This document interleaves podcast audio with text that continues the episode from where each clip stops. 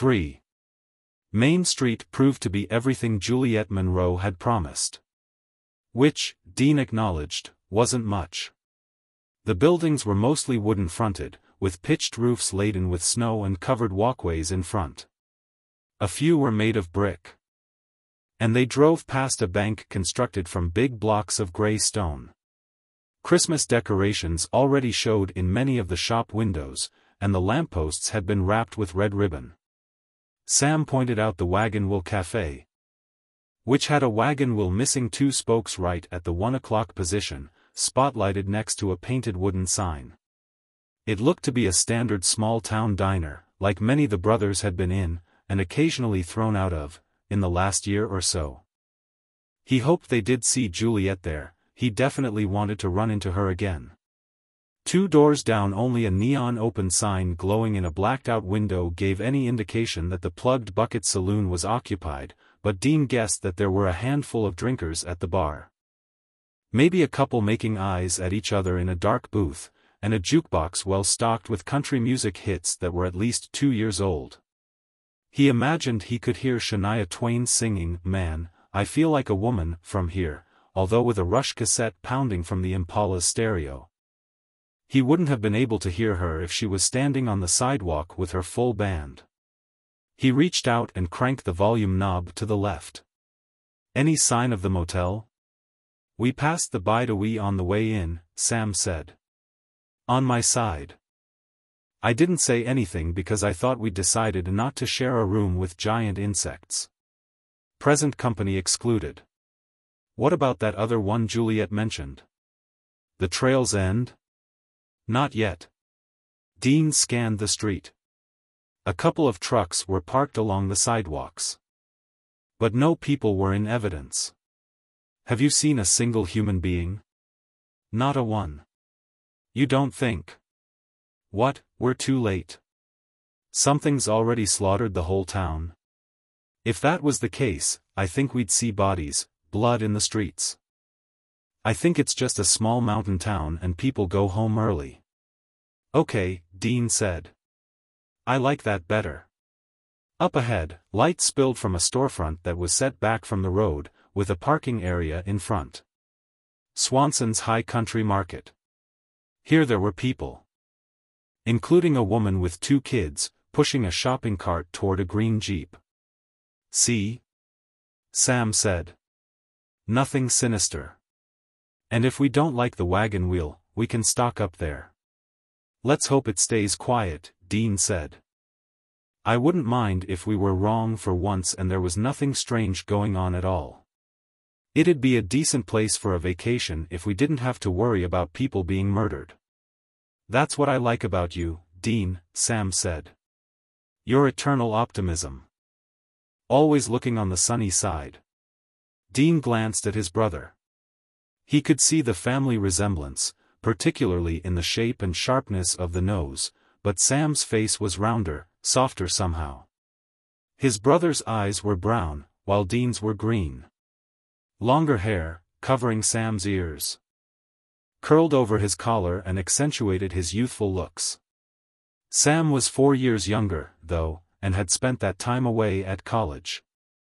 Dean supposed that by the time Sam reached 27, his age, those dimples and soft lines might harden, become deep crags. From the stress of fighting the denizens of the dark. If, of course, they both survived that long. He didn't like to think about the alternative. But they were soldiers, had been trained since childhood, almost from birth, in Sam's case, as soldiers. In a war that didn't seem to have an end. Soldiers needed to be prepared for death so they could take the necessary steps to avoid it. Still, they put themselves in harm's way, and he, Sam, and their father had done that almost every day since a demon killed their mother when Dean was four. Until finally their father died too, a soldier's death, in battle as he would have wanted. His sons carried on the tradition without him. He wouldn't have had it any other way. The image of their mother's death haunted him still, mom, pinned to the ceiling over Sam's crib. Her body consumed by spectral fire. Dad had ordered Dean to carry baby Sammy to safety outside. From the yard, Dean had watched the flame spread, engulfing the whole house in minutes. Dad had escaped, but alone. Sam had been too young to remember it, too young, really. To know Mom at all. Her death came six months after his birth, to the day. But the same fate had claimed his girlfriend, Jessica Moore, after Sam abandoned Stanford to rejoin the battle at Dean's side. That one Sam had witnessed. Sam felt incredible guilt over Jessica's death. Because he had dreamed it during the days before it happened and hadn't warned her. He couldn't have known, of course, that the dreams were anything but that. And no warning he could have given would prevented an attack by a demon they had not identified or defeated at that time. Dean believed that his own guilt had a more solid basis. Their dad had gone missing, and Dean had essentially bullied Sam into leaving Jessica and Stanford to go looking for him. Bringing Sam back into the game like that, he thought afterward, might have stirred up the demon in some way. And the demon had responded by attacking the woman Sam loved, just as it had attacked their mother. Dean finally decided there was plenty of blame to go around.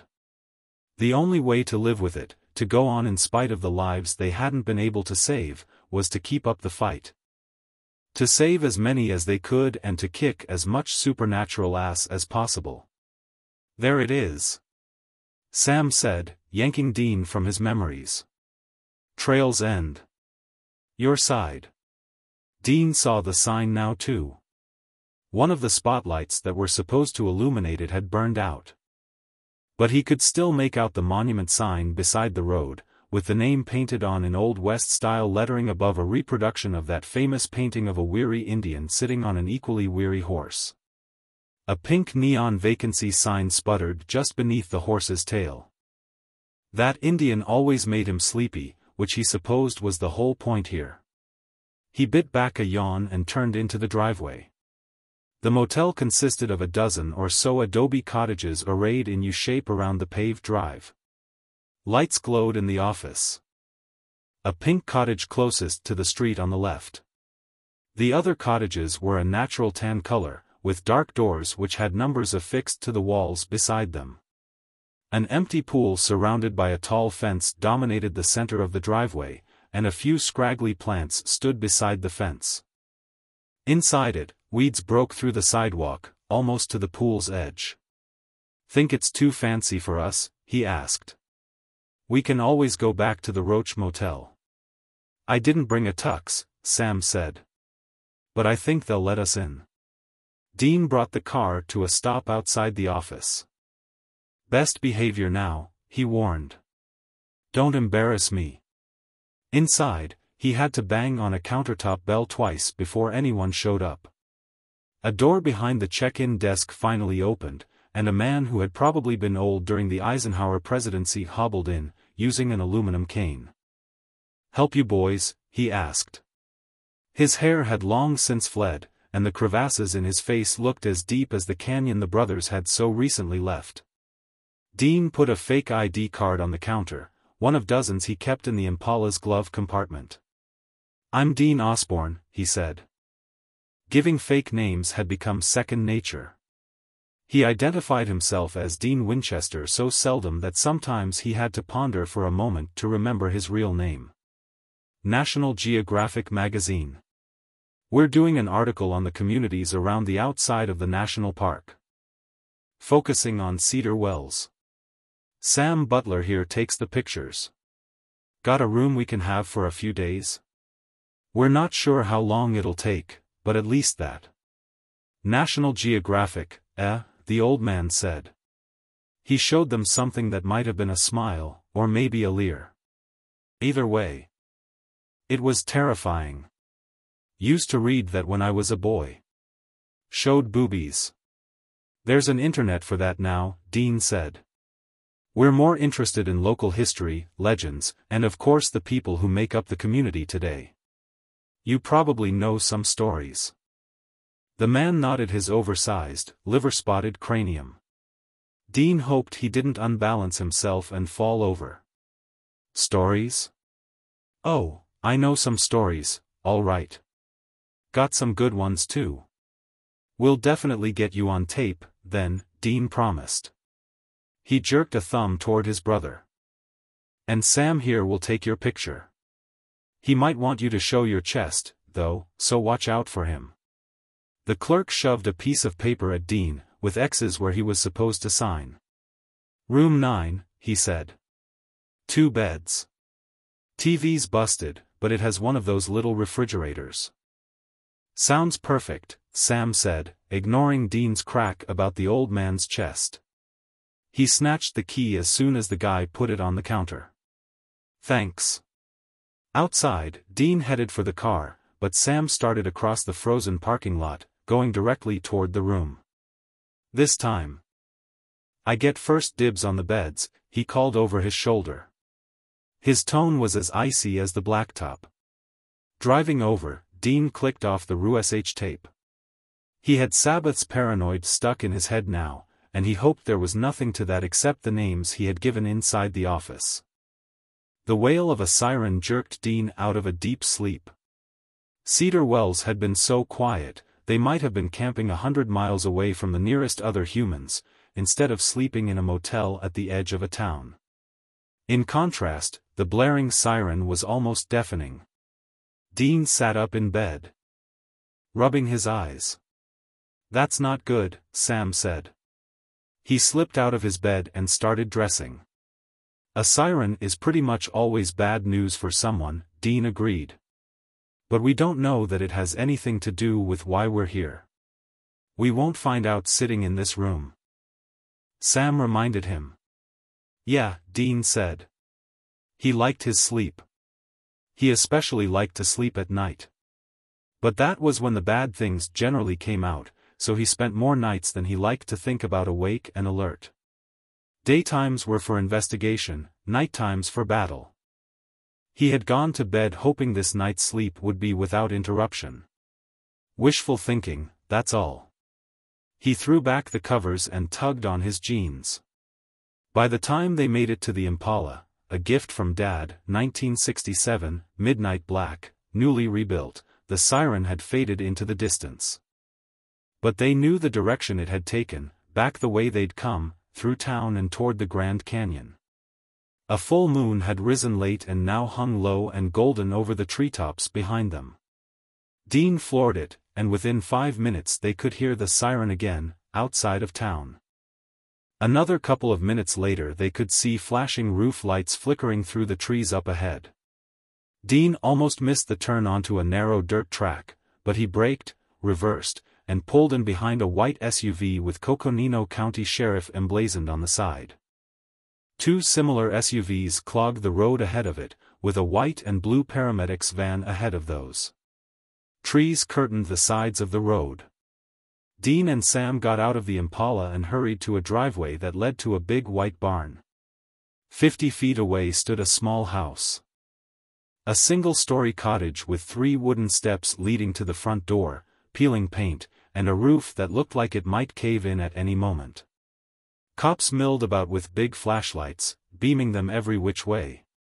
A pickup truck was parked in the driveway.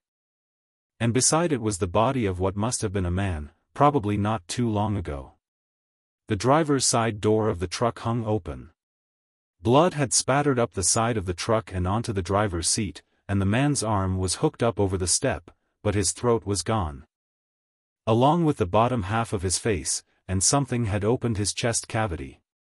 It looked like whatever had done that had been hunting for tender morsels, but Dean didn't spend a lot of time counting organs. He glanced long enough to estimate the damage, then looked away. Sickened by the sight. You could see a lot of carnage without ever growing to like it. He had. He was afraid that someday it wouldn't bother him, that he would be desensitized to it. He didn't want that to happen, because the sight filled him with rage, and that rage spurred him on. Kept him in the fight. You need something? A man had stopped in front of them. He wore a white cowboy hat and a sheepskin coat, open, over a tan shirt with a badge on it. Around his waist was a black leather gun belt, and black stripes ran down the legs of his pants. He held a mag light with its beam pointed at the ground. Cowboy boots and a thick brown mustache almost dwarfed by a generous nose and hard, inquisitive eyes told Dean everything he needed to know. This guy was in charge. We, he began. You the boys from the Geographic? Dean realized he must have looked surprised when the man with the badge added, Don't look so shocked, son. Word travels in a small town. Delroy called us as soon as you checked in.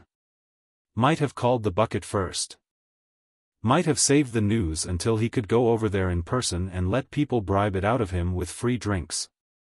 Either way, you're almost celebrities, and this ain't exactly tourist season. He towed a clump of snow on the drive, kicked it into trees. Not tourist season at all. Which is just fine with me. Last thing we need's tourists hearing about this sort of thing. You're right, Sheriff, Sam said. He stuck out his hand. Sam Butler. This is Dean Osborne. Sorry for the circumstances, but it's a pleasure to meet you. I'm Jim Beckett, the man said. Shaking Sam's hand, then Dean's. He held on like a vice grip. Sheriff, spokesperson, and sometimes scapegoat, all rolled into one. We don't have a big department up here, so we have to combine duties. He eyed Dean. And for a bad few seconds Dean was afraid the sheriff had recognized him from a wanted notice, since a shapeshifter in St. Louis had framed him for murder. There's two T's in Beckett, son. I'll, uh, make a note of that, Dean said. Can you tell us what happened here? Something killed poor Ralph McCaig, Beckett said, eyeing the body. That's about all I can tell you right this minute. About all I got. Animal, I'd say, but beyond that it's all guesswork. Maybe wolf, maybe bear, maybe, hell, I don't know. Bigfoot. He caught Dean's gaze again. I see that in the magazine, I'll hunt you down. No problem, Dean said. No pictures either, he told Sam. Not of this mess. I don't want to look at it, much less focus a camera on it, Sam assured him. That's good. My guys'll take some shots of it, and of the crime scene. If it's a crime. But like I said, looks like animal attack to me. Makes it an accidental death. Doesn't look like much of an accident, Sam said. Not on the animal's part, I guess, but it sure was on Ralph's. It's either accidental or death by misadventure. And I don't want to saddle Ralphie with that. I'd go accidental, Dean offered. Beckett nodded. Accidental it is. Have there been any other, accidents, lately? Beckett put a finger on his lips. No. I mean, nothing like this. Nothing fatal. Construction worker fell off a ladder, over at the new mall, couple days ago. He broke a wrist, but he'll be fine. New mall? Dean asked. Yeah. You haven't heard about that? No, Dean said. Canyon Regional Mall, Beckett said. It's inside the Cedar Wells town limits. But away from everything else, you must have come in from the park direction, otherwise you'd have seen it. We did, Sam said. Well, if you had kept driving another five, seven minutes from the trail's end, you'd have gone right past it. Opens up on Saturday. Two department stores. Three restaurants, plus a food court, movie theaters, the works. There's even a damn baby gap in there. Just like downtown. Not Cedar Wells's downtown, but you know what I mean. A real mall, Dean said. All the way out here? Population's growing, Beckett explained. Arizona's one of the fastest growing states in the country, and not everybody's staying in Phoenix. We got a lot of small towns around here, but all those towns are getting a little bigger all the time. Out past the mall there are a couple of new housing developments. The developers of the mall think people will even come over from Nevada and southern Utah for it. That's, that's fascinating, Dean said. We'll let you get back to what you're doing, but we'll definitely want to talk to you more later on. I'm easy to find, Beckett said. Dean and Sam walked back to the car. Dean couldn't shake the image of the dead man, opened up like a present on Christmas morning. A mall, Sam said as they walked. That's bad. Why's it bad? People need a place to shop. It's bad because if there are enough people for a mall. There are way more potential targets than we can possibly keep an eye on, Sam said. Forty years ago there was hardly anyone living here, and what, 10% of them were killed. If this killing cycle takes the same percentage of people in the area, we could be looking at hundreds of deaths. Dean opened the driver's door and stopped there, looking across the roof at his brother. Then we better figure out what's going on here, and fast. 4. Run. Run. Run. Go, go, go. There were times that the ex-marine in John Winchester showed up as a wannabe drill sergeant. He had worked his boys hard, pretty much from the time he figured out what had killed their mother and decided to go up against it. On this particular occasion, he was running them through an obstacle course he had built, Dean thought it might have been on a farm he'd rented in West Virginia, but they'd moved around so often that his memory of where most things had taken place was jumbled and uncertain. The objective was to scramble up an uneven wooden ramp slanted at about a 65-degree angle. At the top they were supposed to turn and shoot a target behind them with a .45 pistol, then jump into open space. On the other side they had to tuck their heads, land, roll. And come up shooting at another target. Dean had made it on his third try. But he was 12, and Sam was only 8. At that age, Dean recalled, Dad didn't allow Sam to handle real firearms. And for the purposes of this drill all Sam had to do was point his finger and shout bang. Still, Sam didn't seem to have the strength in his skinny legs to propel him up the ramp, and the spaces between logs were far for him to stretch. You get up there, Sam. Dad had screamed. Sam wiped snot from his nose, glared at Dad through tear-filled eyes, and tried again. He took a running start, his right hand balled into a fist, index finger extended, hit the log ramp at top speed and launched himself. About two-thirds of the way up there was a gap between logs. Then a big log that stuck out past the rest. Sam slammed his knee against that one and let out a yelp of pain, dropping back to the ground. Get up! Dad shouted. His voice was hoarse and angry. Scary angry, Dean thought. The more Sam couldn't make it, the more Dad seemed to get upset. Like he thought Sam was intentionally failing. Dean raced to Sam's side as he sat in the dirt, rubbing his knee. He'd split the skin, Dean saw, and was smearing blood across his filthy kneecap. Tears cut pale traces down his smudged cheeks. You can do this, Dean said quietly. I can't. I can't get past that one log. I know it's hard, Sammy. But if you do it I'll buy you a candy bar next time we're at a store. You like Snickers, right? I'll buy you a Snickers. Sam eyed him suspiciously. How are you gonna buy me a Snickers bar? You don't have any money. Don't worry about that, Dean said. I'll get you one. Although Dad hadn't said anything outright, Dean already knew back then that the mission their father had set for himself, and for his sons, set them apart from regular people and their rules. They ate and had a home, a succession of them, and a truck, but John Winchester didn't have a job like other dads. Still, there was always money for his guns and bullets, knives and other weapons.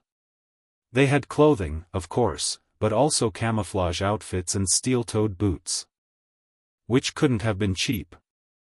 Dad had decided that what he was about was more important than strict adherence to the laws of state and country. Following that example, Dean knew he could acquire a Snickers bar for his brother without too much trouble. Okay, Sam said finally. I'll try again. What's taking so long? Dad demanded. Your life might depend on this one day, Sam. That was always Dad's line when explaining anything he forced them to do. Dean couldn't actually foresee an occasion that would require them to dash up a crudely constructed wooden ramp, turn at the top and shoot a target, then land hard on the ground and shoot again, but Dad knew better than he did. He gave Sammy's bony shoulder a squeeze and got out of the way. Kill it, he said. Sam nodded, backed up a dozen steps, then took another run at the ramp. This time his legs pushed off at the right moment and he flew over the jutting log. Above it, nearing the top, he slowed a little. Dean thought he was turning too soon. Thought he would unbalance himself and come back down, this time from higher up with his arm dangerously extended and a pretend pistol in his hand. The number of ways this could be bad was too high to count. But although Sam wavered, he kept his balance. A little slower than Dean had. But apparently fast enough to satisfy Drill Sergeant Dad, Sam aimed his finger and gave a shout, then hurled himself into space, landing on the far side of the gap, tucking his arms in and rolling. He came out of the roll a little unsteadily but on his feet. And pretended to shoot the next target. Dean gave a whoop and ran to meet his brother on the other side. He expected to hear congratulations from Dad too, but instead the man stood with his arms folded over his chest, looking at them solemnly. What are you waiting for? he asked. He ticked his head toward the next station on the obstacle course, a series of low-strung strands of barbed wire they were supposed to slither under. Easy enough, and beneath the wire strands was slick, goopy mud, so, bonus. Look at this, Dean. Sam pushed a book, an old journal, in fact. Kept in longhand in a spiral-bound notebook, across the scarred library table toward him. Before letting his mind drift into his own distant past, Dean had been studying accounts, preserved on microfiche, of the 1966 attacks from the Canyon County Gazette. A small local newspaper that went out of business in the 1980s. But Mrs. Frankel, the librarian, dug a little deeper to find the journal Sam was now reading, which had never been scanned or otherwise duplicated. The Cedar Wells Public Library was in an old wood-shingled building on Grand Avenue, and at 10.30 in the morning it was empty except for the Winchesters and Mrs. Frankel. Summarize it for me, Dean said. He was in the middle of a story and didn't want to confuse details of the two by trying to read both at once. According to this, Sam said, in 1966 there might have been an attack before December 5. Might have been. The woman who kept this journal had an uncle who disappeared on the 2nd. He went out on a hunting trip and never came back. This was long before things like cell phones and GPS technology, of course, so when someone went on a hunting trip he was out of touch until he came home. This guy never came home, and they never found out what happened to him. So it's not necessarily part of the pattern, Dean pointed out. Maybe he'd just had enough and moved to Ohio. Sure, that's a possibility. I can't imagine voluntarily moving to Ohio from here. But that's just me. Or maybe the pattern's right, and the cycle doesn't start until the fifth, Dean said. Maybe Ralph McCaig wasn't part of it at all. So what got him, a werewolf? Sam asked. Just in case, they had already checked lunar cycle history for 1966 and 1926. And the full moon hadn't been a factor on those occasions. Could be, Dean said. The moon was definitely full last night. I admit it'd be a bizarre coincidence to have a werewolf attack occur in Cedar Wells so close to the beginning of the next killing cycle. But we've seen coincidences before. Sure. Mrs. Frankel, a woman in her sixties with a rigid spine, silver hair, and a habit of peering over the tops of her reading glasses, a librarian straight out of central casting. Dean had thought when they met her, was giving them the over-the-top glare now. Sorry, Dean whispered. He turned back to Sam and said, in a lower voice, anyway, you could be right. I'd like to try to confirm it, though. What the hell? Sam asked. We're the only ones in here. Watching them whisper to each other, Mrs. Frankel burst into loud guffaws. I was just funning you boys, she said. The place is empty, you can hoot and holler all you want. That shouldn't be necessary, ma'am, Sam said, shooting her a completely artificial friendly grin. Most people wouldn't have spotted its manufactured quality, but Dean knew the real thing when he saw it, and that wasn't it. Anyway, Sam continued, a little softer than before, but probably just because he was afraid Mrs. Frankel might be listening. The problem is that we don't have a big enough sample size. We think the start date is December 5 because that's when it seems to have begun in 1966 and 1926, but two occasions isn't enough to really give us firm data. If even one of them is off, if this hunter guy really did disappear because he was the first victim, then our start date could be off by a few days. Which means that Ralph McCaig might have been part of the cycle, and there could even be other deaths that we haven't heard about yet. We should focus on figuring out what's doing it, then, Dean said. If we assume that it started, then even if we're wrong we'll still have a head start when it does. You have any good guesses yet? Dean shook his head. He should have been focusing on the articles. Or running through the information in his head looking for patterns, not recalling ancient history. But even that was not as significant as the training sessions with Dad. The old man had been right, his lessons had saved their lives many times over. And they had saved more lives than could be counted, by taking out one paranormal killer after another. Sometimes he just wanted something in front of him to punch or stab or strangle, and instead he found himself stuck inside a library, reading badly written news reports on aging microfiche. I got nothing, Sammy. Sam closed the notebook he'd been working through. Same here, he said. Big fat zero.